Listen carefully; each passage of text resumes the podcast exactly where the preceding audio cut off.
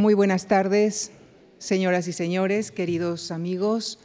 Muchísimas, muchísimas gracias por su generoso seguimiento, incluso en esta tarde tan lluviosa, a este ciclo que estamos dedicando a los etruscos y en el que llegamos ya a la penúltima sesión, en la que recibimos al profesor Jorge Martínez Pinna, catedrático de Historia Antigua en la Universidad de Málaga y miembro del Instituto Nacional de Estudios Etruscos e Itálicos de Florencia. Es autor de varias monografías enmarcadas en la historia arcaica de Roma y en las leyendas de su fundación, siendo sus últimos títulos Roma y los latinos, Agresividad o Imperialismo, publicado en 2017, y El nacimiento de la República Romana, del año 2020. Esta tarde viene a hablarnos de un ámbito muy importante en la vida de los etruscos. Nos viene a hablar de la religión, porque los etruscos tenían fama de ser muy religiosos y además asignaban un importante papel a la adivinación, cuyos intérpretes eran los arúspices, a quienes también recurrirían posteriormente los romanos. Sin más eh, dilación, les dejo con, el profesor Jorge Martínez Pinna. Muchísimas gracias.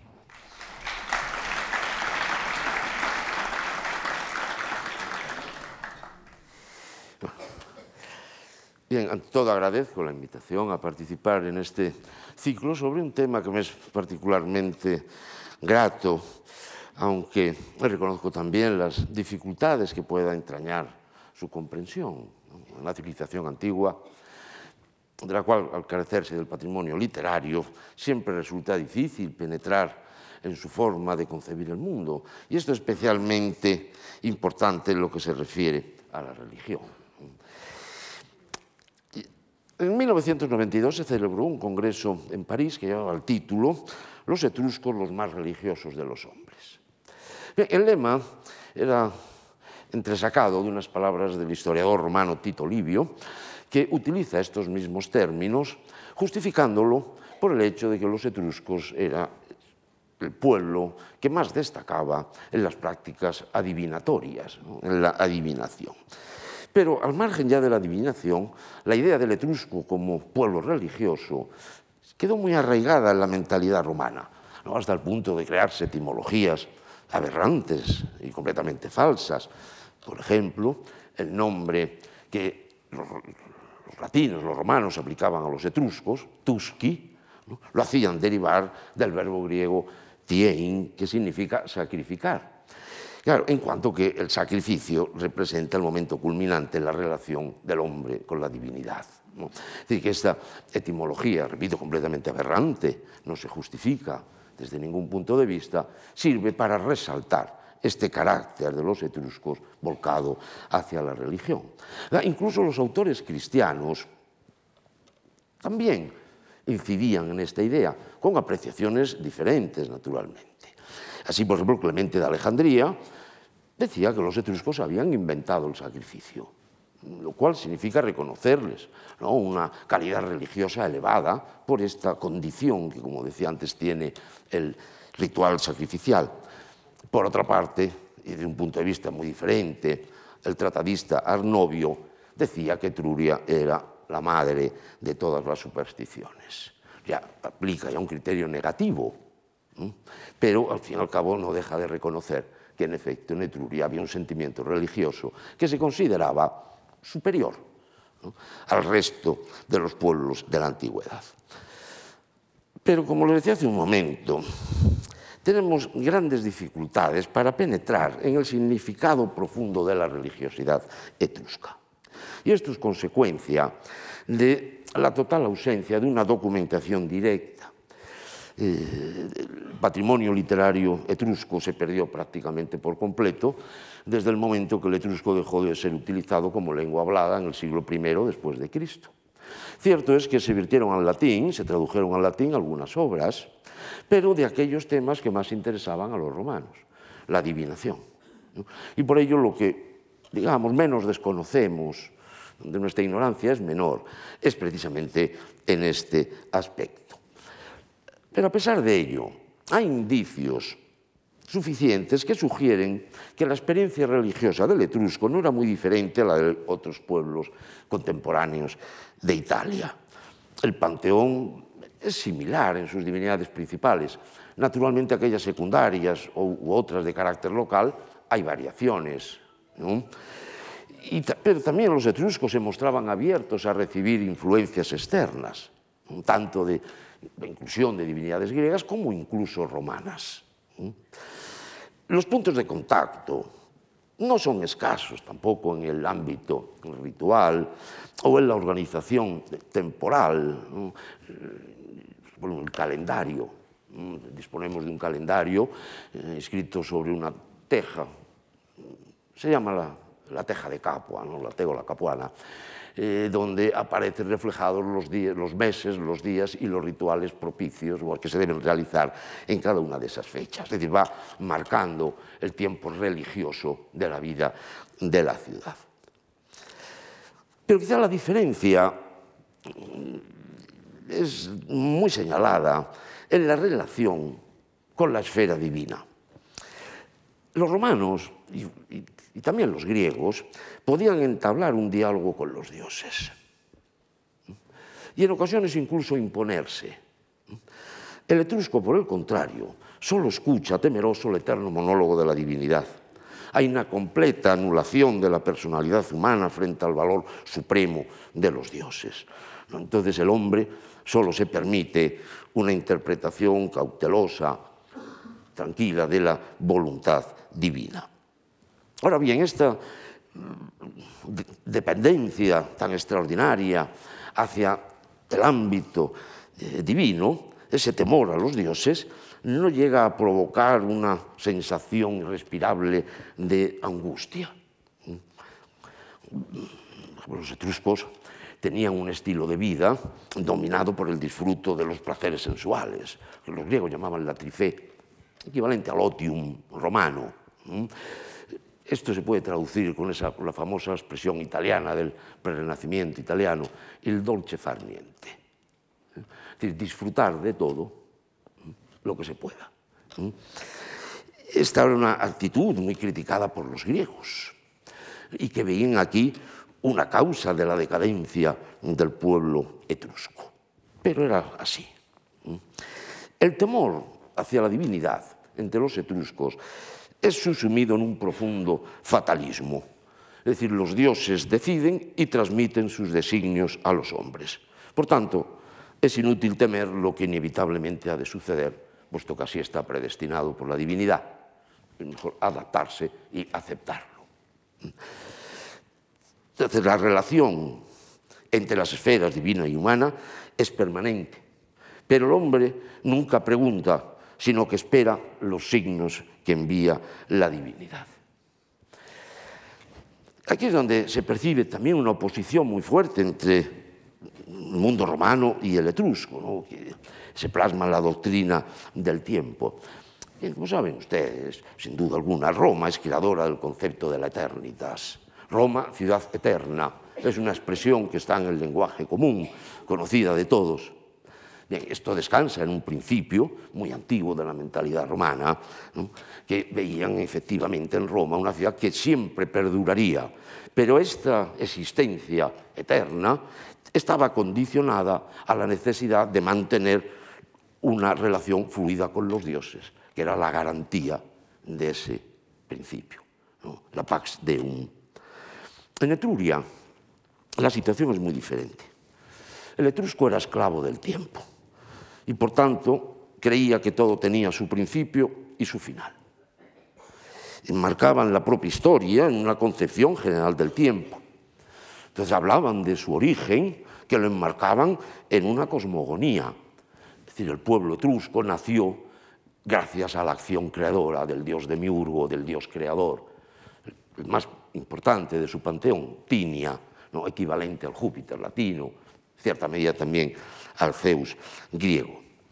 Pero también estaba escrito su final, no solo el principio, sino también el final. De aquí surge la doctrina de los saecula, es decir, de los siglos. Decía el autor antiguo Censorino, una obra sobre, titulado de Día Natalie, es decir, sobre el tiempo, y que se informa en buenas fuentes que los etruscos concebían su historia en diez siglos. E inevitablemente, al final de ellos sobrevendría, decían, la finis nominis etrusci, es decir, el fin del pueblo etrusco. No la desaparición física, sino del pueblo como tal. ¿Qué es un siglo? Un saeculum. Esto no tiene, para los etruscos, no tiene nada que ver con, una, con un periodo de tiempo de duración constante. De nuevo volvemos a Censorino y nos dice que el siglo para los etruscos es el más largo espacio de la vida humana definido por el nacimiento y la muerte.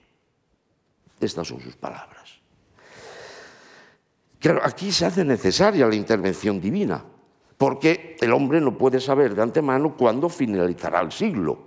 Es decir, desconoce cuándo morirá el individuo más longevo que haya visto la luz, es decir, que haya nacido el día que comenzaba el siglo. No sabe cuándo va a morir. Por tanto, los dioses tienen que advertirlo.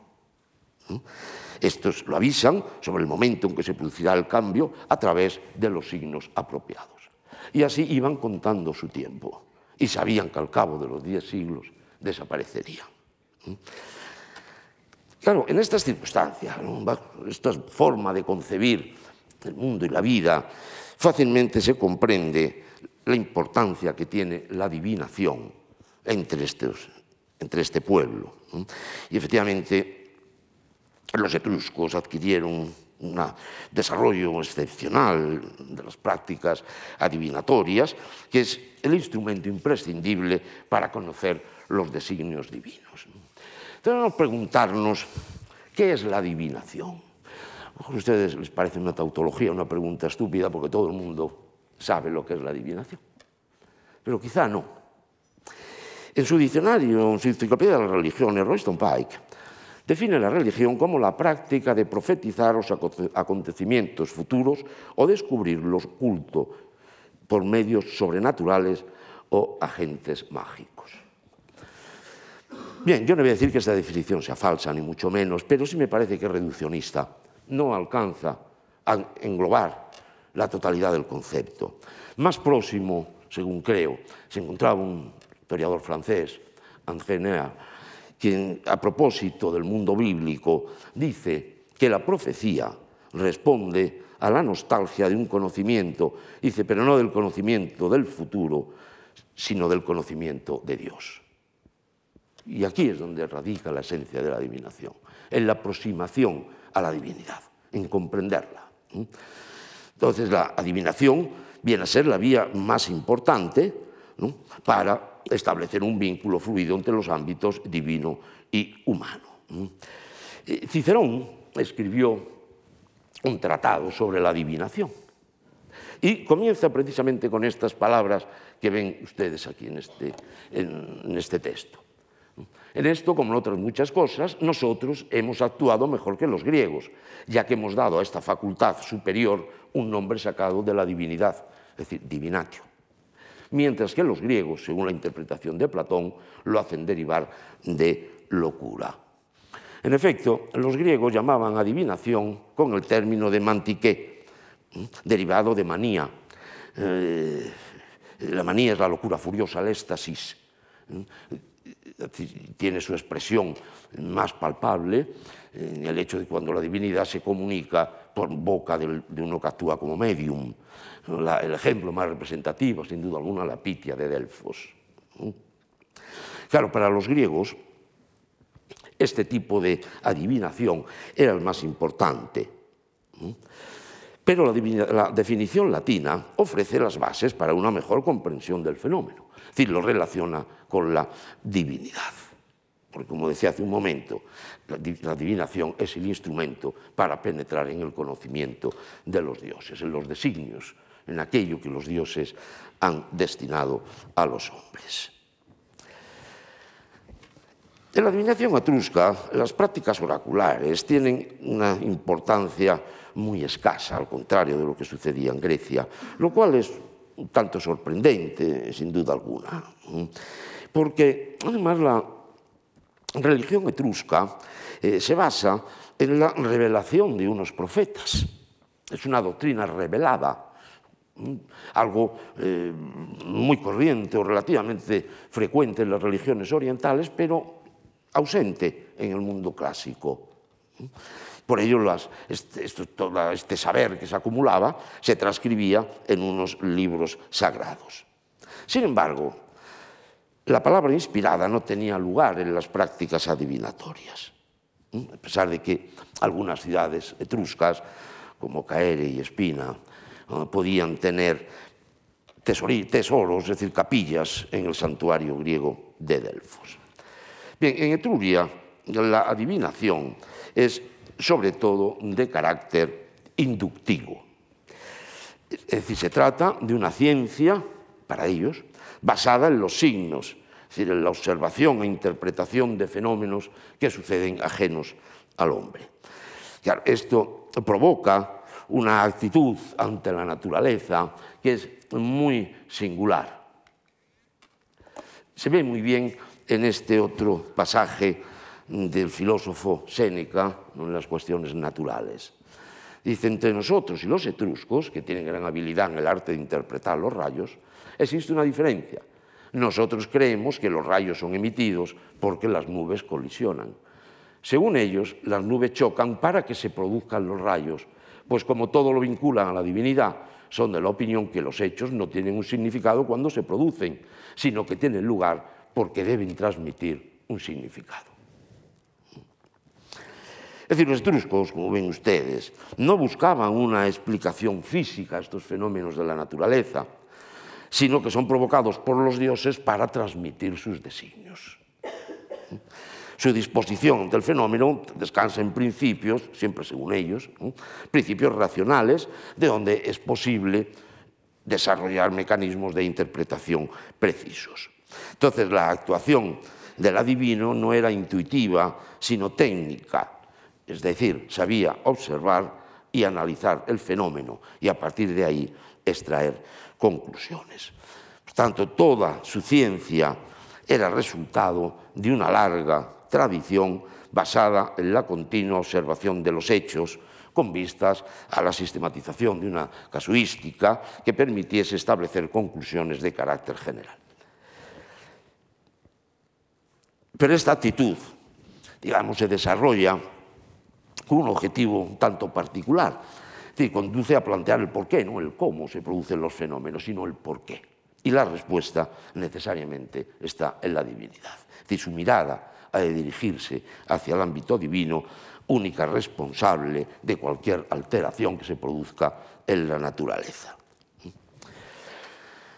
Y entonces el saber eh, acumulado por la experiencia era conservado en una literatura sagrada. Eh, y, como decía antes, aquí radica otra señalada diferencia que singulariza la religión etrusca. Es al menos en parte, esta religión es el resultado de una revelación, la revelación de los dioses a través de los profetas, por boca de los profetas. Y con ello, la religión etrusca pasa a participar en parte de las llamadas religiones del libro, de donde la doctrina, el saber, está depositado en una literatura, algo inusual en las civilizaciones clásicas, pero no así en Oriente. Sin embargo, hay que señalar que los libros etruscos carecían de contenidos de tipo dogmático.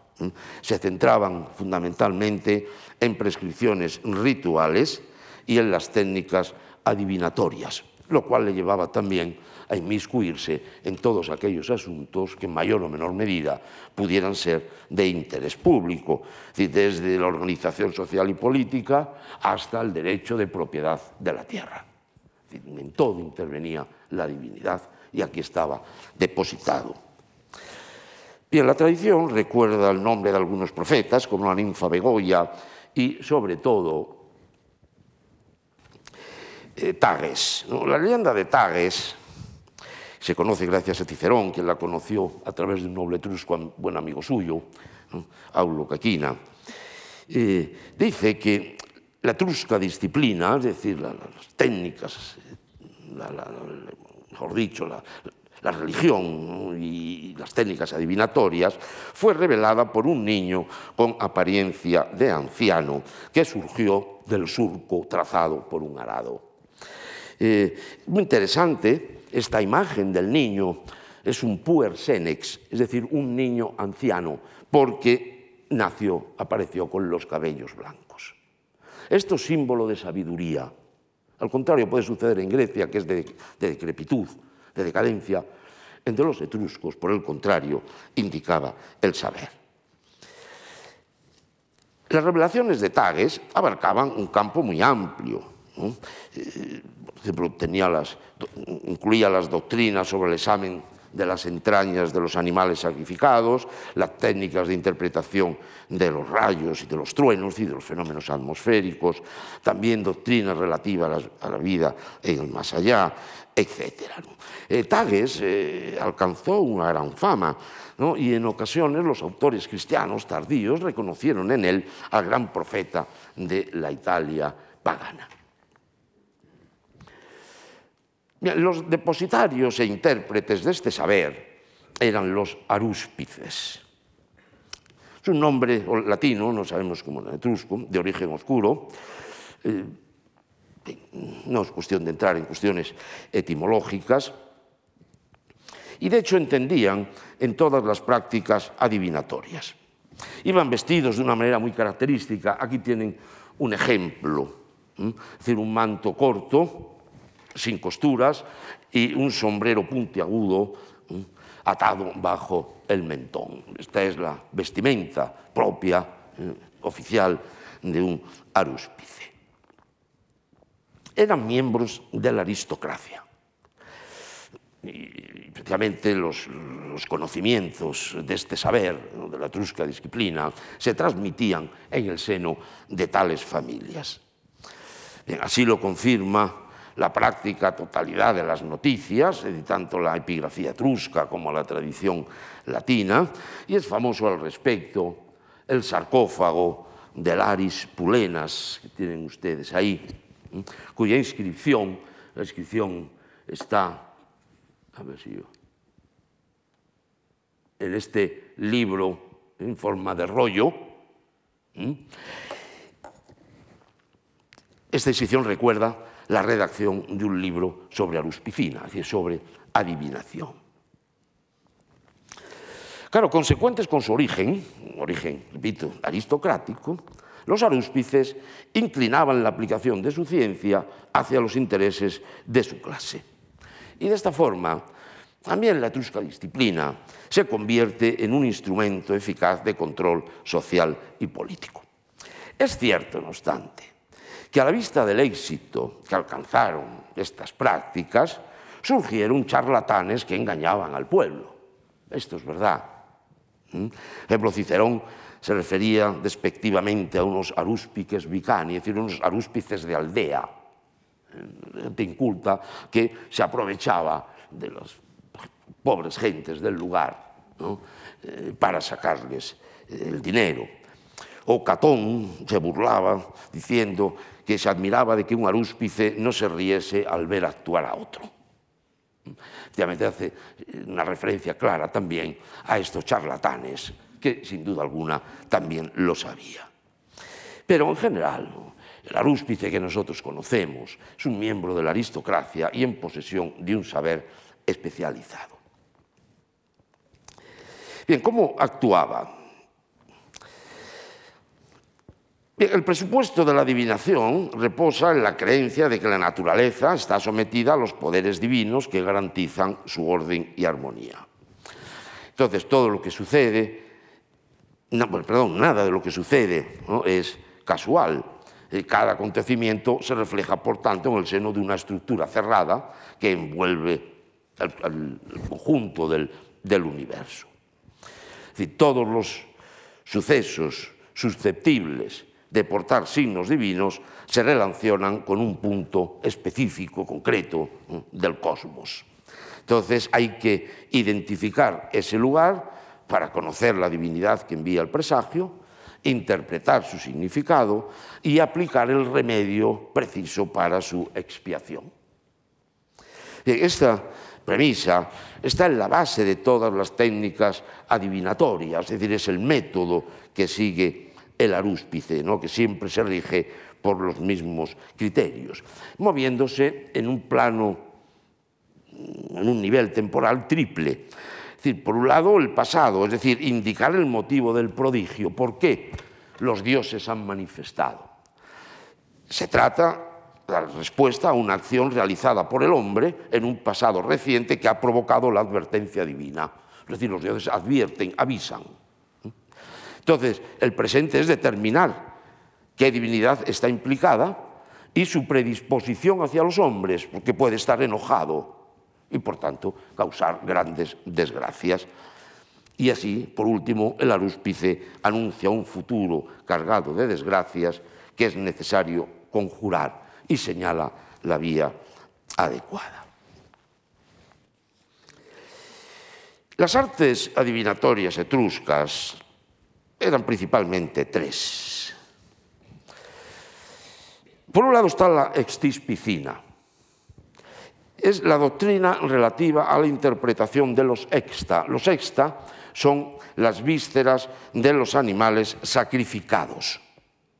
En todas las vísceras podían ser susceptibles de contener un mensaje, pero una de ellas tenía mayor importancia, que era el hígado, de donde sale la hepatoscopia como una rama especializada de este, de este arte. esta práctica de la astispicina está vinculada al rito más importante de las religiones antiguas, que es el sacrificio cruento, mediante el cual un animal es ritualmente muerto y ofrecido a la divinidad. Es por tanto en este momento privilegiado en las relaciones entre el hombre y los dioses cuando tiene lugar esta forma de adivinación. Una vez cumplido el sacrificio, se procede a una partición de la víctima que implica una cuidada división entre los espacios humano y divino. Al hombre le corresponden las carnes, la carne del animal, que es consumida en un banquete ritual. Los dioses reciben las vísceras, eh, que después de haber sido cocidas eran arrojadas al fuego y a través del humo llegaban a la divinidad. Es en el contexto del sacrificio, ¿no? es decir, en el momento que se realiza este acto tan importante de la religión, cuando tiene lugar el examen del hígado y de las otras vísceras. Entre los etruscos, en el sacrificio se producía un intercambio entre dioses y hombres. Es decir, los dioses reciben la vida del animal y a cambio proporcionan la información que los hombres necesitan. Entonces el sacrificio tiene una dimensión comunicativa. De ahí el, era el nombre que recibían las víctimas en las llamadas hostia y consultatoria. ¿eh? Eh, es decir, las, hostia, es la víctima sacrificada, que es objeto de una consulta. Bien, también el sacrificio romano. El sacerdote consultaba, pero solo obtenía como respuesta sí o no, no iba más allá, o afirmativa o negativa, favorable o desfavorable, pero era incapaz de avanzar, ¿eh? de conocer con mayor detalle. Sin embargo, para el arúspice etrusco, las vísceras hablaban, transmitían el mensaje que en ellas había impreso la divinidad. Por esta razón, los romanos eh, consultaban el hígado, las vísceras, sin extraerlas del cuerpo de la víctima. Es decir, se abría, la víctima se abría, un canal, y se observaban las vísceras, pero no se tocaban. Sin embargo, la luz etrusco la arrancaba y la, eh, y la palpaba. Eh, aquí tenemos un ejemplo, eh, una representación muy clara de cómo se llevaba a cabo el examen de la víscera. Se trata de un espejo de la ciudad de Bulci, de finales del siglo V, lo cual se representa a un personaje griego, Calcas. Su nombre como ven ustedes, aparece aquí, eh, pero etrusquizado. Bien, ahí le vemos ¿no? eh, cómo actuaba. Primero se observaba la posición de la víscera dentro del cuerpo. Luego se extraía esa víscera, se analizaba el color, el aspecto externo. Entonces el arúspice adoptaba esta posición ritual, es decir, sostenía el hígado con la mano izquierda y palpaba con la derecha y siempre orientado hacia el sur. La orientación es importante. Entonces el objetivo de esta operación era determinar cuáles eran las divinidades implicadas, lo que se conocía porque cada una de ellas tenía su sede en una parte de la víscera. Este es un ejemplo de un hígado, es un manual de aruspicina. Se trata de un hígado de bronce, se fecha hacia el año 100 antes de Cristo, y fue hallado casualmente en 1878 en un campo próximo a la ciudad eh, de Piacenza, en el norte de Italia. Se conoce, por tanto, como el hígado de Piacenza. Eh, se cree eh, que este hígado lo perdió un arúspice en una batalla eh, que tuvo lugar mm, en el año de los cuatro emperadores, en el año 70 después de Cristo, en estos, en estos lugares. Bien, quizá se pueda apreciar mejor en este dibujo. Bien, en la cara externa, que es la superior, lo que está representada la parte superior de esta fotografía, se ve que está dividido en dos partes eh, por la inquisura umbilicalis. Una de ellas lleva un nombre, Usils, la otra, ahí va,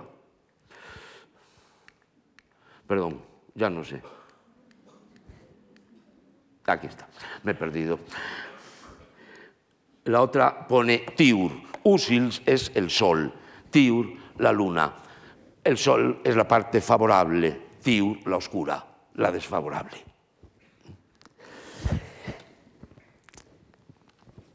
En el interior, en la cara interna, que es la que está debajo, que veíamos también en la fotografía eh, anterior, vemos que está subdividido en 16 casillas que reproducen el mismo esquema que regía la división del cielo para la observación de los rayos. Por tanto, el hígado se orienta también de acuerdo con los puntos cardinales, definiéndose cuatro series conforme a los cuadrantes de la bóveda celeste. La primera serie comienza en el punto norte y es el dominio de Tinia y de Uni, es decir, de Júpiter y de Juno, dos de las divinidades más importantes, y es favorable.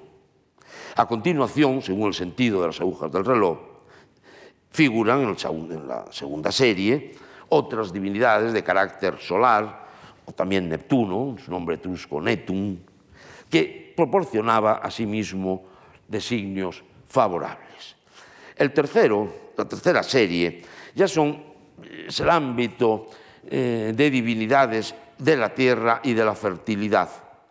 Y aquí ya comienzan a aparecer aspectos inquietantes, ¿no? que ya culminan en la cuarta serie, donde se localizaban las divinidades del destino, del infierno y de la noche. Por tanto, la peor de todas, la más eh, desfavorable. Bien, en el interior se encuentran 24 casillas, con una distribución de divinidades más compleja que no viene al caso eh, desarrollar. Bien, el hígado es una representación del universo. Es decir, se trata de un microcosmos eh, paralelo al universo donde habitan los dioses. Es decir, ahí están encerrados todos los dioses, cada uno en su lugar. Por tanto, esto se repite también en el cielo, donde cada divinidad tiene asimismo su lugar. Y en la teoría de los rayos, que es otra de las prácticas adivinatorias de gran importancia, Es resumida de esta manera de nuevo por Séneca. Dice, la ciencia relativa a los rayos se articula en tres partes, la observación, la interpretación y la expiación. La primera se refiere a la clasificación, la segunda a la adivinación y mediante la tercera se asegura la protección de los dioses, a los que conviene rogar o implorar según el signo sea favorable o funesto. Se les ruega para que realicen sus promesas, se les implora para que desistan de sus amenazas. En, la llamada ars fulguratoria, es decir, la técnica relativa a los rayos, el primer aspecto se, se concretaba en la observación del cielo. Por ello, la bóveda celeste estaba dividida en regiones, es decir, en 16 regiones cuyo esquema conocemos por Plinio. aquí como ven ustedes, habla de que, los sectores, ¿no? el primero se extiende desde el septentrión hasta el naciente equinoccial, el segundo hasta el mediodía, el tercero hasta el poniente equinoccial y el cuarto ocupa lo que resta desde el poniente hasta el septentrión. A su vez, subdividieron cada uno de ellos en cuatro partes, donde salen los 16 sectores. En estos sectores son particularmente hostiles los situados al oeste, contiguos al norte.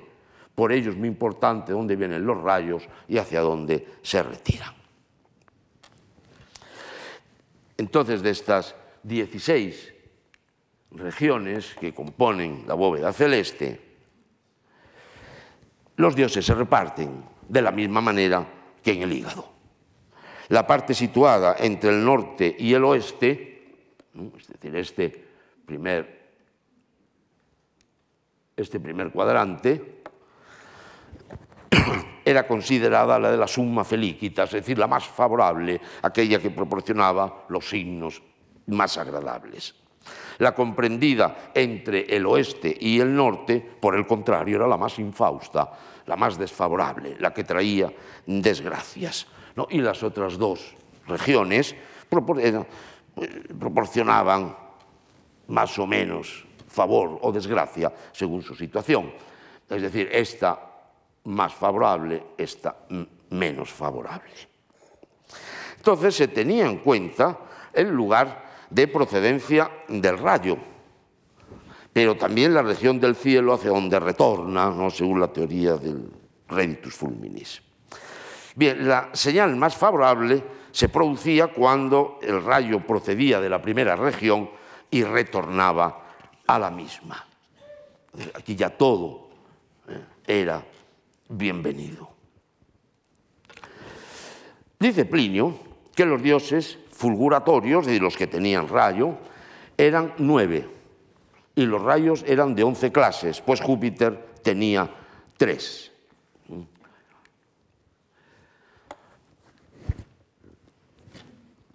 Un aspecto crucial era el relativo a esos tres rayos de Júpiter, cuyo significado transmite Séneca. En este texto lo tienen ustedes. Los etruscos dicen que el rayo es lanzado por Júpiter y le atribuyen tres tipos. El primero da advertencias favorables y Júpiter toma la decisión por sí mismo. Él lanza también el segundo, pero necesita la opinión de su consejo, pues se hace asistir por doce dioses.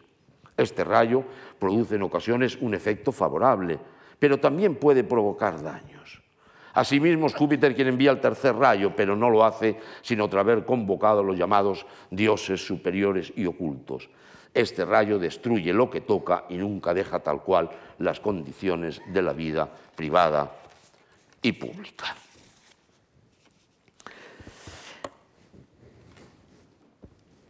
Bien, como ven ustedes, los efectos del rayo de Júpiter, que es el dios más importante, la cabeza del panteón, se corresponden con la participación de otras divinidades.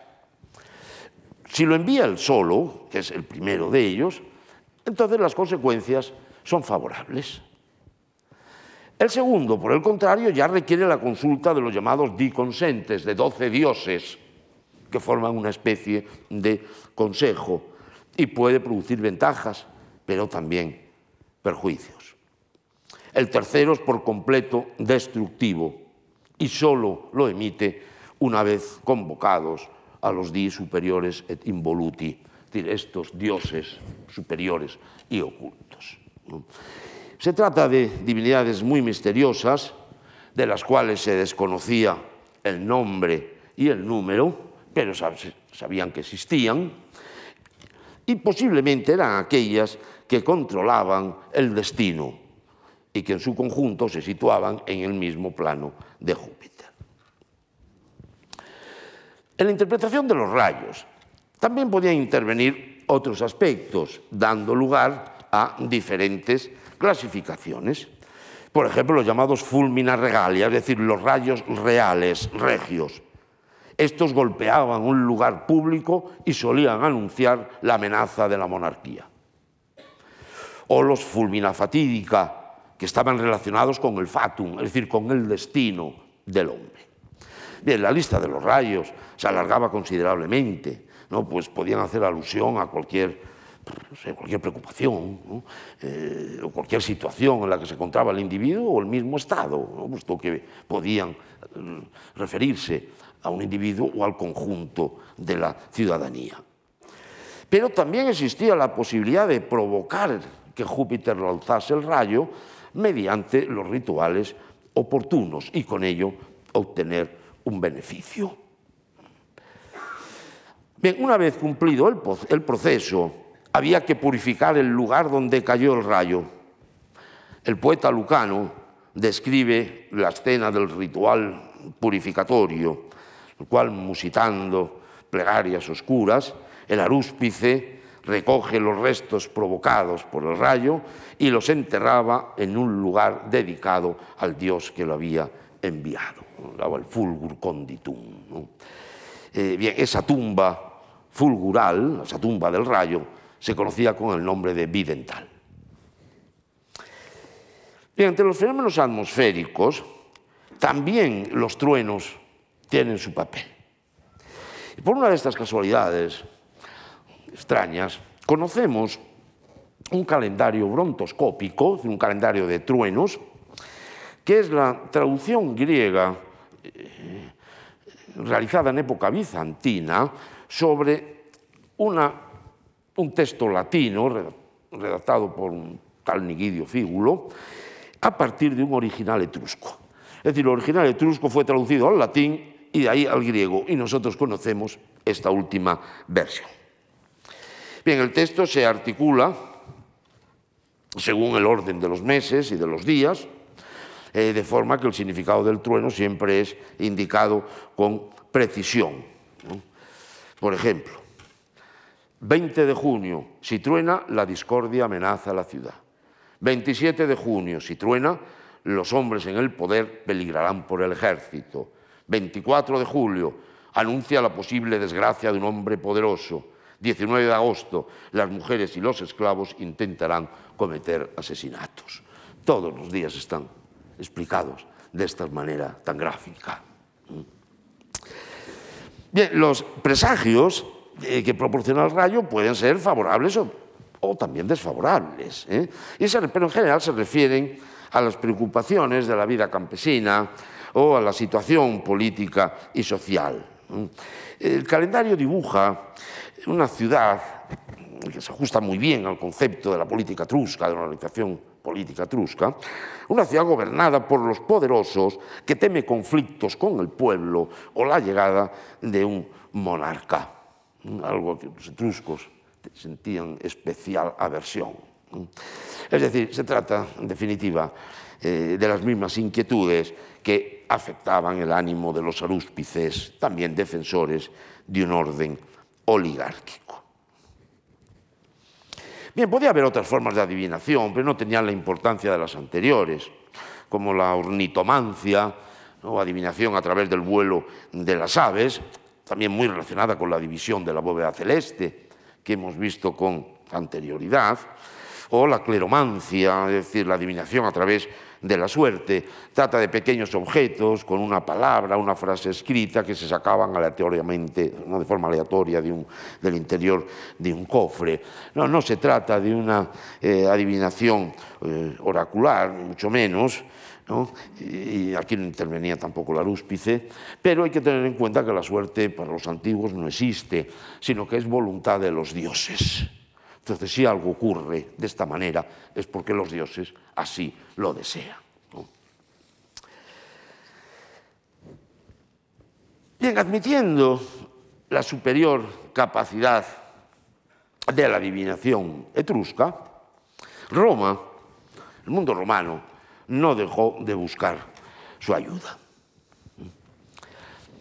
La presencia de arúspices etruscos en Roma es recordada para fechas muy tempranas, pero en realidad fue a partir de la incorporación de Etruria al dominio de Roma, se produce en el siglo III antes de Cristo, cuando la presencia de arúspices se hace notar con mayor fuerza, incrementándose ya de una manera clara desde finales del siglo II, ¿no? hasta el extremo de llegar a desplazar a la forma oracular más propiamente romana, que eran los libros civilinos, que estaban en vigor desde finales del siglo VI. Estos no desaparecen, pero son oscurecidos en cierta medida por las mejores predicciones de los alúspices etruscos.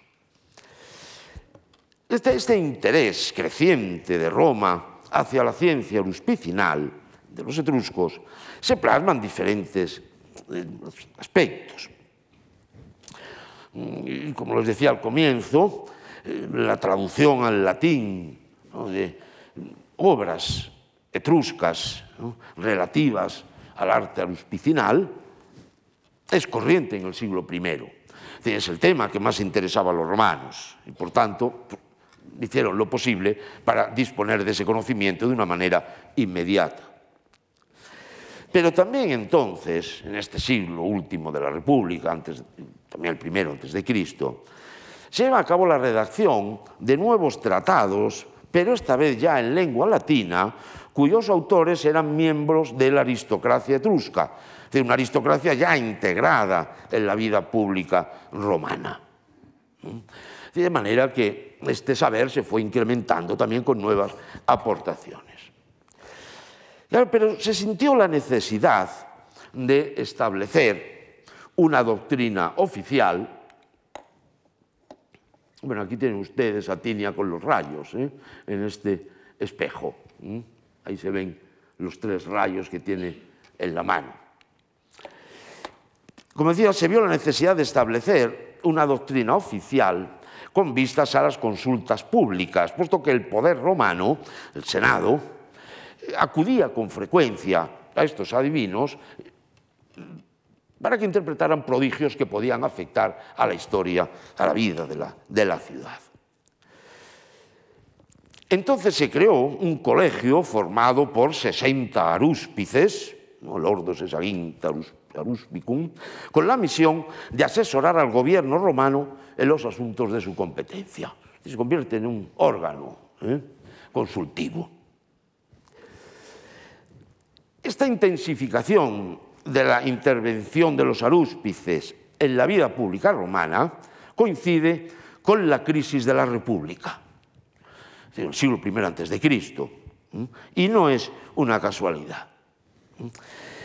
Es conocido ¿no? que a partir del último tercio del siglo II, la llamada época de los Graco, la vida política romana se ve alterada de manera continua por sus propias contradicciones.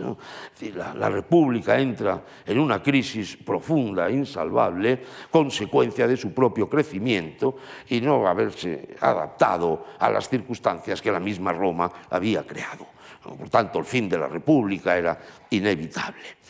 Eh, entonces, las grandes calamidades que a lo largo de un siglo se abaten sobre Roma hacen temer por su propia existencia y sus contemporáneos así lo expresaban. La continua lucha entre facciones políticas desemboca en no pocas ocasiones en guerras civiles. Siglo I Cristo está plagado de estos conflictos internos entre romanos en una lucha por el poder. Claro, en estas circunstancias los prodigios se suceden, cada vez son más frecuentes, anuncian consecuencias infaustas si no se restablece la paz con los dioses. Se trata, por tanto, de un campo muy abonado, ¿no? muy propicio para la intervención de los arúspices, que frecuentemente intervenían en la vida pública. No solamente eran eh, consultados de manera oficial por el Senado, sino que también los grandes personajes eh, de la época, como el caso de Sila, Cicerón o César, se veían aconsejados por arúspices. César tenía su arúspice personal, llamado Spurina, Sila lo mismo, Cicerón tenía grandes amigos entre la nobleza etrusca y su curiosidad por estos temas eh, le eh, empujaron todavía más a entrar en conocimiento con la tradición aruspicinal de la aristocracia etrusca. Ahora bien, los arúspices, como eran de origen noble, solían defender los intereses de su clase, naturalmente. Entonces, por ejemplo, se oponían a las legislaciones agrarias, es decir, aquellas eh, leyes emanadas, sobre todo por, por el Tribunal de la Plebe, eh, que pretendían defender los intereses del pueblo mediante la redistribución de las tierras. Bien, esto afectaba a la situación económica de los más poderosos y los arúspices que pertenecían a esta clase social se oponían a ellas. Eh, ten en cuenta que la aristocracia etrusca, también eh, como era bastante general en la Italia contemporánea, había ocupado tierras que pertenecían al Estado y que éste quería recuperar mediante una legislación adecuada. Entonces, ante esta amenaza, los arúspices anunciaban grandes calamidades si la ley prosperaba. Pero lo que más les aterrorizaba era, sin duda alguna, la llegada de un poder personal.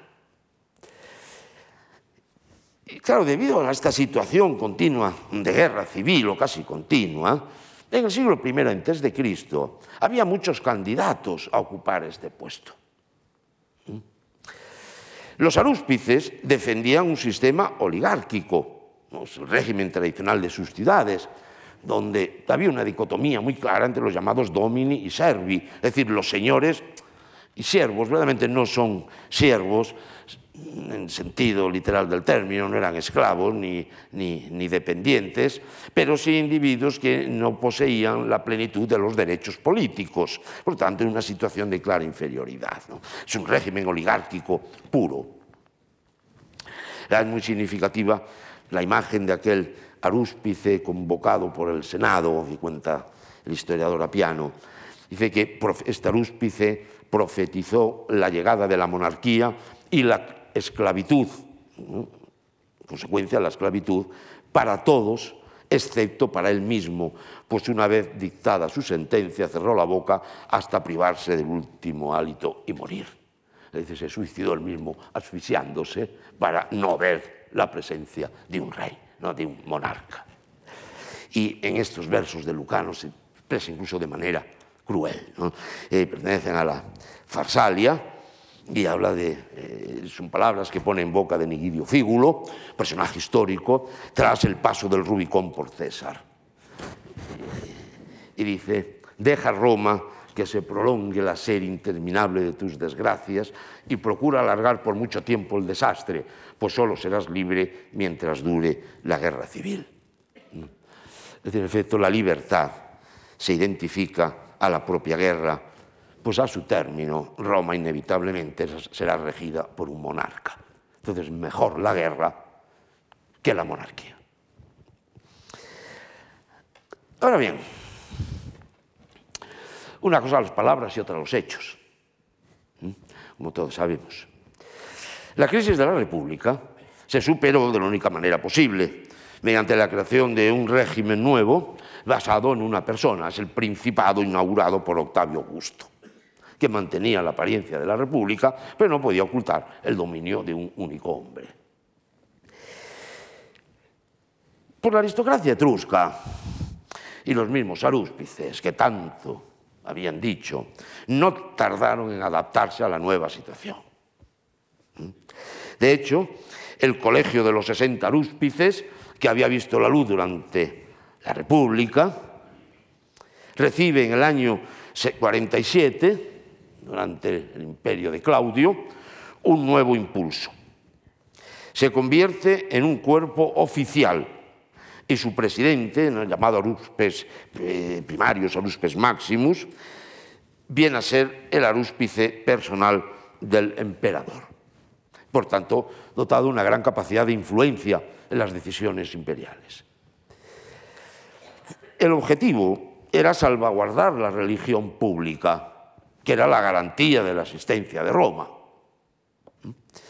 El propósito de Claudio era combatir el auge de las supersticiones extranjeras, que a partir del siglo I ya comienzan a entrar cada vez con mayor fuerza en el mundo romano. Y entonces la tradición etrusca, ante, estas perspectivas, se ofrecía como eficaz instrumento de defensa del paganismo. Era la alternativa nacional, tradicional, a los profetas y a los libros sagrados de las religiones orientales y en, particular del cristianismo. Claro, por eso las relaciones entre la etrusca disciplina, ¿no? entre esta religión etrusca, religiosidad etrusca y el cristianismo no podían ser amistosas, evidentemente. Esto que todos pretendían lo mismo. Los autores cristianos en general vilipendiaban a los arúspices. Tertuliano Dice que eran charlatanes que abusaban de la credulidad del pueblo con la promesa de revelar los misterios del futuro. Es decir, todo mentira, evidentemente. Arnovio se alegraba viéndoles reducidos a la pobreza, pues los avances de la fe cristiana, decía Arnovio, les privaba de clientela y con ello de enriquecimiento. Estos autores y otros más también cristianos, se refieren a los alúspices de un nivel social medio o bajo, es decir, aquellos que ofrecían sus servicios a particulares, eh, más próximos, digamos, a estos adivinos que salían en televisión, estas cadenas locales anunciando lo que fuere, ¿eh? charlatanes, en definitiva. Ahora bien, esos otros arúspices, que gozaban de un reconocimiento oficial, que estaban en la cúspide, gozaban de una situación completamente distinta. Y es cierto que la influencia de estos arúspices próximos al emperador en ocasiones se dirigía contra el cristianismo. Por ejemplo, a propósito de la gran persecución de Diocleciano, dice el autor Lactancio, el cristiano Lactancio, que fue el arúspice imperial quien convenció ¿eh? al emperador de tomar medidas contra los cristianos.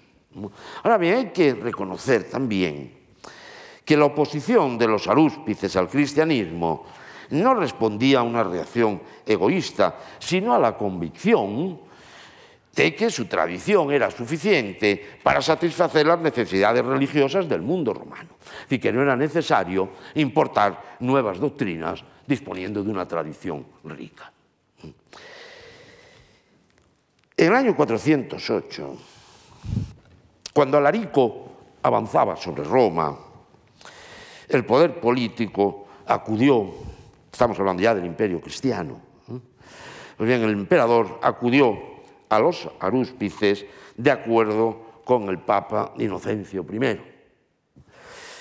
Y dice el historiador Zósimo, el Papa prefirió la salvación a su propio credo, autorizando a los etruscos a cumplir en secreto los ritos que ellos conocían.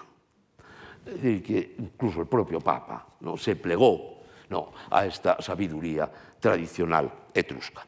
El resultado ya sabemos cuál fue, ningún éxito. Gracias por su atención.